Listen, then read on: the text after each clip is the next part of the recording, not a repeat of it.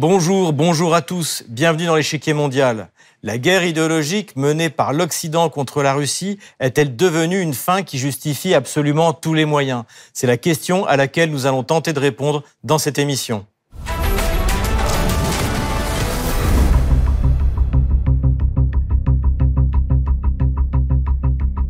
Le 9 mai 2023, la Russie célèbre comme chaque année la victoire de l'armée rouge contre l'Allemagne nazie. C'est la seconde célébration depuis le début de l'opération militaire spéciale et le parallèle entre les combats d'aujourd'hui et ceux d'alors est présent partout dans les esprits et dans la presse. De fait, la valorisation du côté russe de la Grande Guerre patriotique et du côté kievien de Stepan Bandera fait de ce conflit une séquelle de la Seconde Guerre mondiale.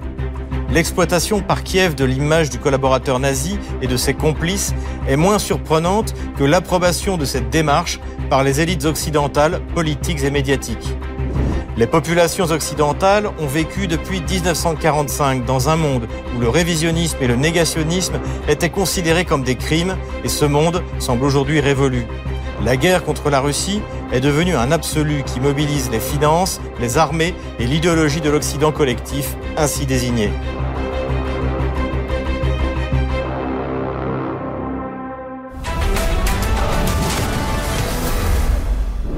En juin 2019, le magazine Hérodote publie un sondage réalisé par l'IFOP avec une question simple. Quel pays a le plus contribué à la défaite de l'Allemagne nazie? Cette question fut posée en 1945, en 1994, en 2004 et en 2015. Les résultats parlent d'eux-mêmes. En mai 1945, 57% des Français considèrent à raison que c'est l'URSS qui a fourni le principal effort contre 20% pour les États-Unis et 12% pour l'Angleterre. En 2015, pour le 70e anniversaire, c'est quasiment l'inverse, avec 54% pour les États-Unis, 23% pour l'URSS et 18% pour l'Angleterre. Les causes de ce revirement de l'opinion publique sont multiples. À partir de 1945, la guerre froide se met en place et les alliés d'hier deviennent les ennemis d'aujourd'hui.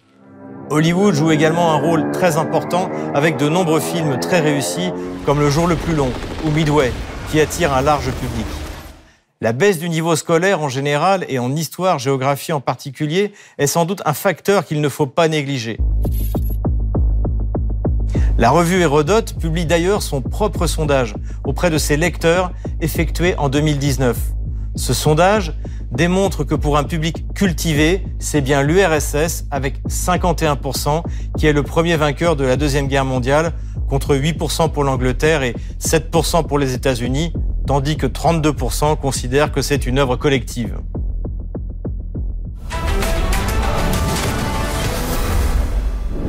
Depuis 2014, la Russie a tenté de mobiliser les pays occidentaux contre la résurgence du bandérisme au nom de la victoire commune contre Hitler et ses alliés, notamment ukrainiens. Moscou considérait le fait qu'être le principal vainqueur de l'armée allemande pendant la Seconde Guerre mondiale donnait à la Russie une ascendance morale légitime. Cela, d'autant plus que les commémorations de la Shoah en Europe sont toujours des événements qui mobilisent la totalité des partis politiques, français notamment, comme Emmanuel Macron en 2020. Lorsque le 27 janvier 1945, les soldats de la brave armée rouge découvrirent une plaine de Pologne battue par les vents, hérissée de baraques et de barbelés, d'où s'échappaient les râles d'agonie de 7000 spectres haves. Ces soldats horrifiés, dans la Pologne occupée par l'Allemagne nazie, ne savaient pas encore qu'ils venaient de pénétrer avec le plus de grande force dans ce qui était le plus grand charnier de l'histoire. Mais la commémoration de la victoire russe n'est plus à l'ordre du jour pour les élites occidentales. En 2015, pour les 70 ans de la victoire, ne participent aux célébrations à Moscou ni Angela Merkel ni François Hollande. La France doit pourtant sa libération aux soldats russes, alors que Pierre Laval et Marcel Déat, deux figures du socialisme français, figurent en bonne place parmi le panthéon collaborationniste. Vladimir Poutine n'en remercie pas moins les alliés. Mais nous nous souvenons aussi de nos alliés de la coalition anti-hitlérienne. Nous sommes reconnaissants envers les peuples de la Grande-Bretagne, de la France et des États-Unis d'Amérique pour leur contribution à la victoire. Nous remercions les antifascistes de différents pays qui ont combattu avec dévouement dans des unités de résistance armée et des organisations clandestines, y compris en Allemagne même. Nous nous souvenons de la rencontre historique entre les Alliés sur l'Elbe. Cette confiance et cette unité qui sont devenues notre héritage commun et un exemple d'union des peuples pour la paix et la stabilité. La Russie espère encore que le souvenir de la victoire rapproche les anciens alliés. La France, notamment, fait l'objet de toutes les attentions, malgré le contexte défavorable. La Russie prend notamment à sa charge l'entretien des tombes des soldats français tombés pendant la guerre de Crimée entre 1853 et 1856, dont l'entretien n'est plus financé par Paris depuis la réunification. En 2015, le député français Thierry Mariani avait remercié la Russie pour son geste. Recueillement au cimetière militaire français de Sébastopol où reposent les restes de nos 95 000 soldats morts pendant la guerre de Crimée de 1853 à 1856. Depuis 2014, la France n'entretient plus ce cimetière. Suite à notre demande en 2014, les Russes assurent cet entretien. En octobre 2020, 155 corps de soldats français retrouvés lors d'un chantier en 2013 sont enterrés avec les honneurs par la Russie. À Sébastopol, l'hommage russe aux soldats de Napoléon III tombés en Crimée. Aucun représentant officiel français n'était présent samedi au cimetière militaire français de Sébastopol, l'un des plus vastes et des plus anciens hors de métropole. Quelques 23 000 soldats français y reposent, parmi les 90 000 qui sont morts de blessures, de faim ou de maladies sur les bords de la mer Noire. Participant à la cérémonie, les autorités de Sébastopol n'ont pas manqué de présenter leur vision de l'événement, qu'elles considèrent comme une main tendue. Moscou n'est pas la seule capitale à être boudée par les leaders occidentaux. Le 3 septembre 2015, Pékin célèbre la victoire de la Chine contre le militarisme nippon. Cette guerre, qui a coûté la vie à 25 millions de Chinois, a commencé en septembre 1931 par l'invasion de la Mandchourie. Mais Pékin est désormais un adversaire stratégique de Washington et aucun chef d'État occidental n'accepte l'invitation du président Xi Jinping. En images, à Pékin, défilé militaire spectaculaire pour commémorer la fin de la Seconde Guerre mondiale.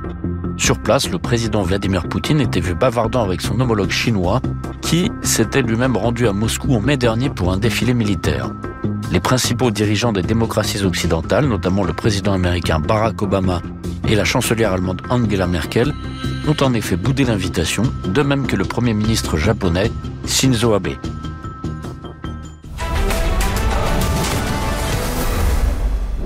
En Russie, en revanche, personne n'a oublié le sacrifice des soldats soviétiques. La célébration de leur mémoire est un véritable ciment intergénérationnel pour la société russe. Elle prend la forme du régiment des immortels, ce défilé immense qui, dans toute la Russie et même à l'étranger, voit les enfants, les petits-enfants et désormais les arrière-arrière-petits-enfants des héros de 1945 brandir avec fierté les portraits des vainqueurs. Ce souvenir, prend des formes parfois surprenantes, comme ce club de bikers, les fameux loups de la nuit.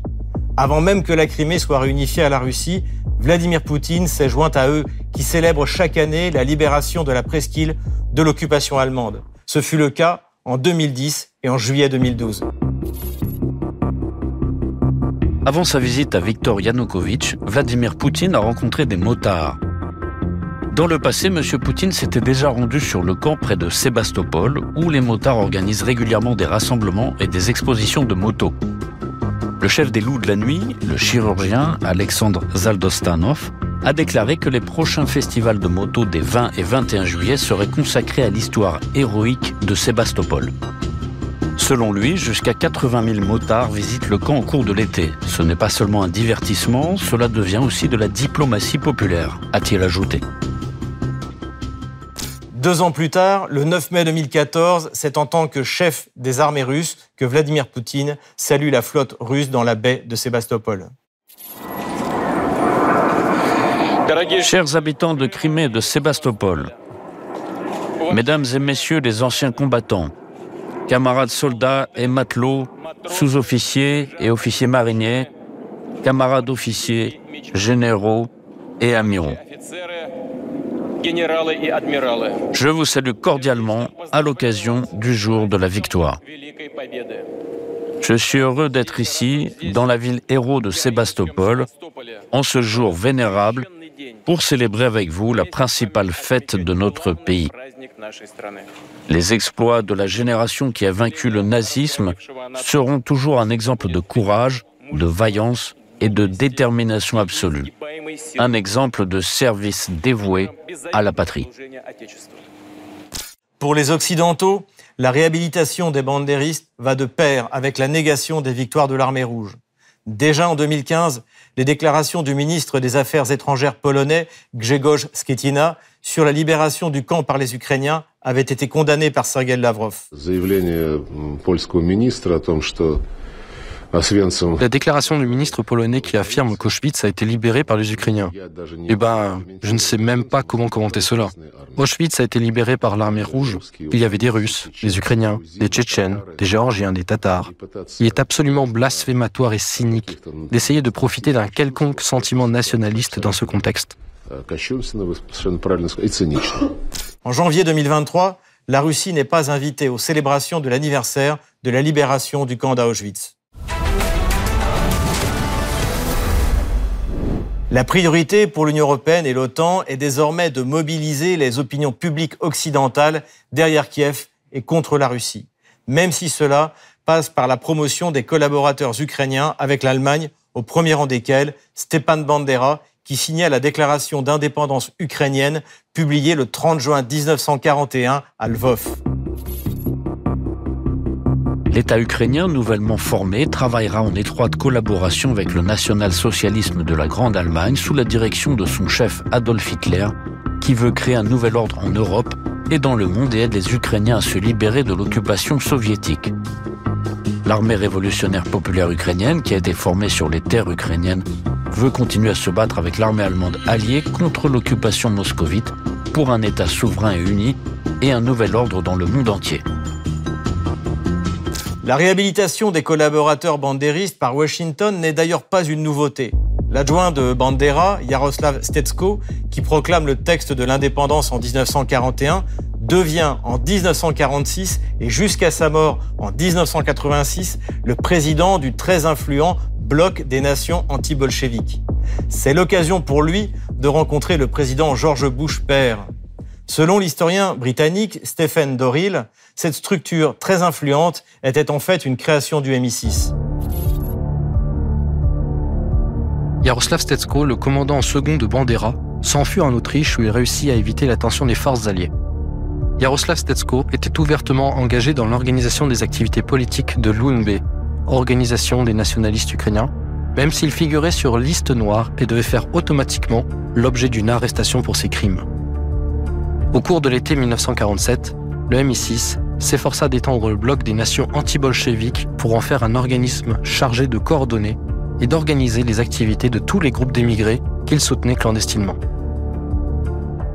En tout cas, en 2022, l'opération de réhabilitation de Stepan Bandera est une réussite. Et le chef d'état-major ukrainien, Valéry Zaloujny, le 1er janvier 2023, n'hésite pas à célébrer publiquement l'anniversaire de sa naissance. Le ministère des Affaires étrangères polonais exige alors et obtient, il est vrai, le retrait de cette photo du compte Twitter du Parlement ukrainien. En France aussi, les médias mainstream réécrivent l'histoire qu'ils professaient jusque-là sans se poser de questions. Pour le point, Stepan Bandera devient un héros controversé. Bandera, ce héros ukrainien controversé. Vladimir Poutine a l'habitude d'affubler les nationalistes ukrainiens du terme de banderovtsi, les bandéristes. Une manière de nazifier le nationalisme ukrainien puisque Stepan Bandera, chef de l'OUN, avait collaboré avec les nazis, notamment après l'invasion de l'URSS en 1941. De leur côté, les combattants ukrainiens en appellent à la mémoire de Stepan Bandera, érigé en héros de l'Ukraine en 2018 par l'ancien président ukrainien Poroshenko.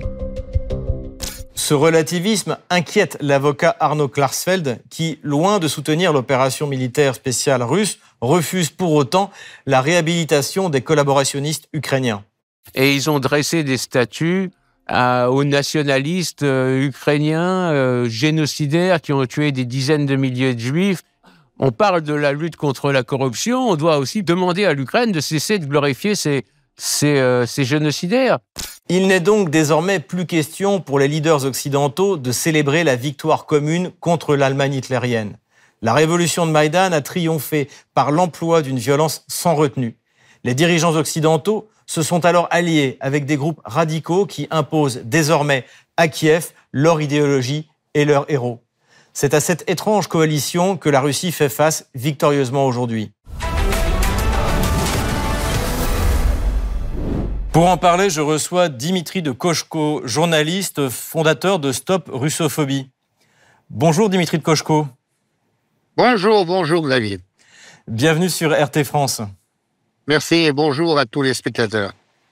On explique depuis 1945 en Occident que la défaite de l'Allemagne nazie est quelque chose de sacré, le révisionnisme et le négationnisme sont des crimes, et tout d'un coup, l'Occident réhabilite Stepan Bandera et ses complices.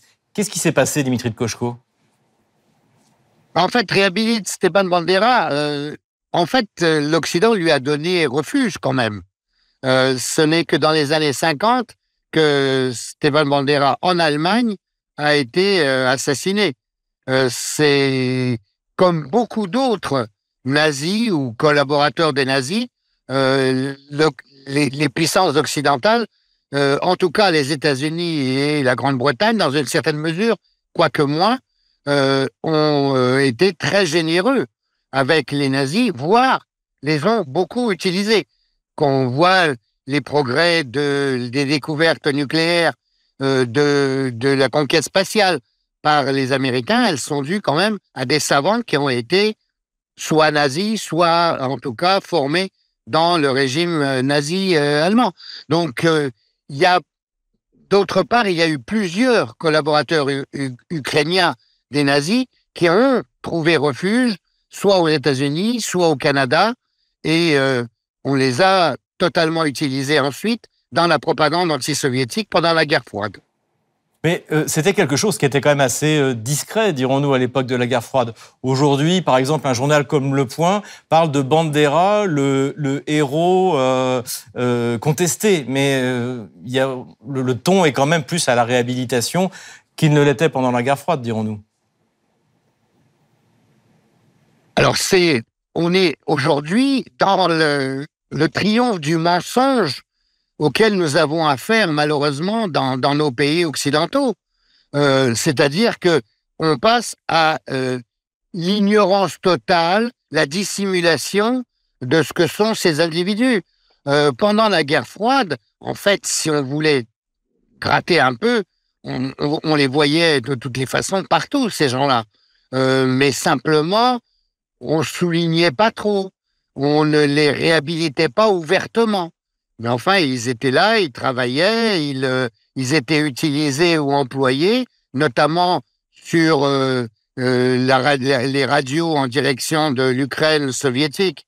Ils étaient employés par, et par la CIA et par les différents services des, des Américains pour contre l'URSS à l'époque. Alors, sous couvert, sous couvert de lutte anticommuniste, mais en fait, et aujourd'hui, malheureusement, ça se révèle au grand jour, en fait, sous couvert de lutte contre la Russie. Donc ce que vous voulez dire, c'est que pour les Occidentaux, la, fin justifie les moyens. Alors, il faudrait distinguer les Occidentaux quand même, parce que je comprends bien qu'en Russie, on parle du, de l'Occident global. Euh, moi, je suis en France, j'aimerais ne pas être trop assimilé à ça.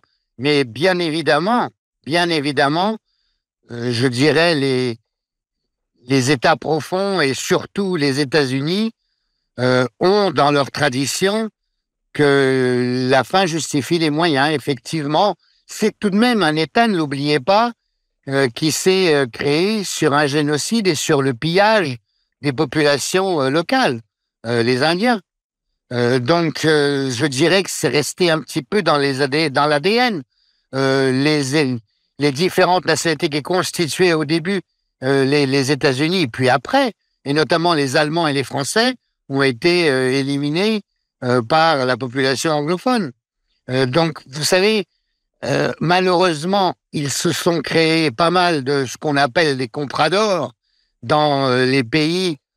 Je préfère parler de compradors que de vassaux, parce qu'effectivement, les vassaux étaient respectés hein, dans l'époque féodale. Euh, j'ai pas l'impression qu'on le soit beaucoup, nous. Mais il y a des gens qui, volontairement, euh, et ça s'est même manifesté pendant la guerre, puisqu'on parle d'histoire, euh, malheureusement en France, il y avait un certain nombre de gens qui servaient des intérêts qui n'étaient pas forcément ceux de la France, ou bien des intérêts qu'ils comprenaient comme étant français, mais qui étaient en fait ceux de l'outre-Atlantique. Euh, il semble qu'au sein des élites françaises aujourd'hui, il y a des gens euh, qui veulent, des atlantistes, des néoconservateurs, on peut les appeler comme on veut, qui veulent créer reconstruire un mur de fer, en fait, spécialement entre la France et, la Russie. Qu'est-ce que vous pouvez nous dire là-dessus? Ben, je dirais que malheureusement, c'est un peu la continuité d'une autre euh, élite ou couche ou bourgeoisie, selon les vocabulaires qu'on choisira, de la France, qui se sont manifestés aussi euh, pendant la guerre ou avant la guerre. Avant la guerre, il y a eu la formule, la formule célèbre euh, mieux vaut Hitler que Léon Blum. Et euh, des mieux vaut Hitler que Léon Blum sont passés souvent du côté allemand de la collaboration avec Pétain et Laval et l'amiral Darlan, dont je voudrais dire quelques mots notamment, c'est que en fait, ces gens-là, dès, euh, dès 42, quand il a commencé à y avoir des doutes sur une victoire possible du Reich, grâce au fait que les soviétiques résistaient, que en fait le peuple russe résistait et payait très cher l'impréparation relative euh, qu'avait euh, dans laquelle était tombé Staline en fait. Et Aujourd'hui, on a tendance à revoir aussi les choses de ce côté-là, mais il n'empêche que c'est comme ça que les gens ont été quand même pas mal sacrifiés au début de la guerre. Mais à partir du moment où les soviétiques ont commencé à repousser, à partir du moment où les Allemands ne sont pas arrivés à Moscou, il commençait à avoir des doutes et des flottements, même parmi Vichy. Et on a commencé à se retourner, à essayer de voir si on pouvait pas s'arranger, aller voir du côté des Américains. Et le grand épisode, c'est juste après la bataille de Stalingrad, ou juste avant, en fait, où les grandes manœuvres se déroulaient notamment en Afrique du Nord, et où les États-Unis, et notamment le président Roosevelt, qui vouait une haine farouche euh, contre De Gaulle et contre la possibilité que la France puisse rester la France après euh, la libération, a joué d'abord de l'amiral Darlan, qui s'est trouvé être en Afrique du Nord en janvier, jusqu'en janvier, enfin à partir de décembre 42 et en janvier 43, date à laquelle il a été assassiné par un résistant, un monarchiste résistant d'ailleurs. Eh bien, euh, il, a, il a joué, ils ont joué ensuite le général Henri Giraud, et Giraud a été l'homme sur lequel ils ont misé pour ensuite essayer d'établir en France l'AMGOT, ce qu'on appelait l'AMGOT, c'est-à-dire euh, le, gouvernement d'occupation, comme ce qui a été établi en Italie et en Allemagne. Et grâce à Stalingrad, De Gaulle est arrivé à renverser la vapeur, et grâce à ses, talents politiques et, euh, euh, et disons, et son savoir-faire dans les intrigues politiciennes, mais il faut bien dire qu'avec des gens comme Jean Monnet, qu'on célèbre et dont, dont le nom est attribué à des rues en France, euh, Jean Monnet qui voulait faire assassiner De Gaulle qui écrivait des rapports au président Roosevelt sur la façon dont il fallait éliminer De Gaulle. Mais aussi certains industriels, euh, je dirais, euh, il y, y en a un qui est très très connu, qui est le, le Dubreuil, qui était le président, le, le, le patron des huiles Le Sieur, et d'autres huiles qu'il vendait d'abord aux Allemands, puis ensuite il a collaboré avec les Américains pour leur revendre notamment des industries françaises qui se trouvaient dans les colonies africaines. Ah. Je voudrais qu'on bascule maintenant du côté euh, ukrainien. L'Ukraine, plutôt le gouvernement de, de Kiev, euh, est en train de réhabiliter Stepan Bandera avec une immense rue dans le centre dans le centre de Kiev. Est-ce que vous pensez que cette réhabilitation fonctionne sur la population ukrainienne, qui a quand même davantage lutté contre l'Allemagne nazie que qui, qui a collaboré Est-ce que vous pensez que ça marche avec ces gens-là? Et tout le problème, c'est ça, c'est que quand on dit l'Ukraine, l'Ukraine, l'Ukraine, c'est qu'il n'y a pas, il y a pas une seule Ukraine. Euh, il y a, je dirais, vous avez cité la grande avenue Stepan Bandera dans. Vous savez qu'elle va à Babillard. C'est celle qui mène à Babillard, le lieu du massacre, euh, notamment des Juifs, euh, mais qui est commémoré, euh, dont on parle, qui fait partie de la fameuse Shoah par balle, etc tous les Ukrainiens ne marchent pas, mais il faut qu'ils se taisent. Parce que, malgré tout ce qu'on nous raconte sur la démocratie ukrainienne, les gens n'ont pas intérêt à trop manifester ou à trop exprimer ouvertement, je parle dans la zone occupée encore par le régime de Kiev, hein, euh, à exprimer leur, euh, leur dégoût de cette partie de, de l'histoire. Merci Dimitri Kochko. Merci. Au revoir à tous. Je rappelle que vous êtes journaliste, fondateur de Stop Russophobie. Comme d'habitude, on termine notre émission avec vos questions que vous nous posez sur les réseaux sociaux, Telegram ou Odyssée, avec le hashtag échiquier mondial RT France. Première question, celle de Malik. Quelle relation a entretenu le général de Gaulle avec l'URSS Le général de Gaulle avait une vision classique de la relation entre la France et l'URSS. Il parlait d'ailleurs exclusivement de la Russie et des Russes. En juin 1941, tout comme Winston Churchill, il s'est réjoui immédiatement de l'entrée en guerre de l'Union soviétique aux côtés des Alliés. En décembre 1944, il se rendit à Moscou et obtint le soutien de Staline pour stabiliser la situation intérieure en France, où le Parti communiste avait pris une importance majeure. En 1966, Devenu président de la République, le général de Gaulle se rendit en URSS jusqu'en Sibérie et signa les fameux accords franco-soviétiques. Merci beaucoup de nous avoir suivis. Rendez-vous la semaine prochaine pour un nouveau numéro de l'échiquier mondial. À bientôt sur RT France.